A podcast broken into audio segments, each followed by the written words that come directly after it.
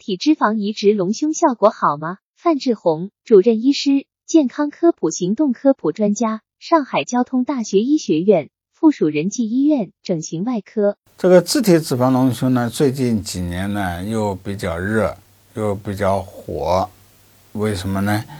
就是因为这个脂肪组织的保存和脂肪组织移植以后的成活率都有所改进。所以，自体脂肪组织隆胸呢，又开始火了起来。但是，自体脂肪这个移植隆胸啊，要和假体隆胸比对效果的话，那当然是假体隆胸是更好一筹了。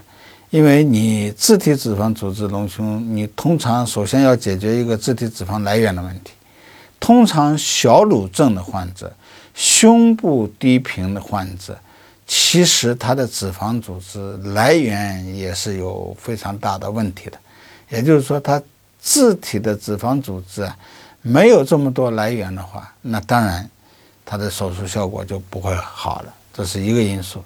第二个因素呢，自体脂肪组织啊移植以后的存活也是影响隆胸手术效果的一个最关键的一个因素。移植的脂肪。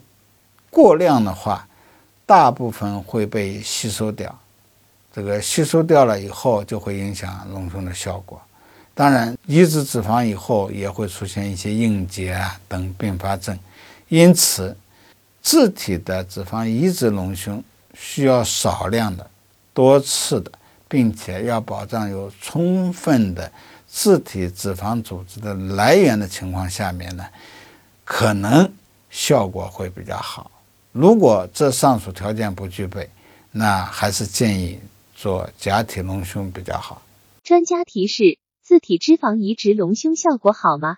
自体脂肪移植隆胸要解决自体脂肪来源的问题，来源不足的话，手术效果就不会好。移植以后的存活也会影响隆胸手术效果，需要少量多次，并且保障有充分的自体脂肪组织的来源的情况下。可能效果会比较好。若上述条件不具备，还是建议做假体隆胸比较好。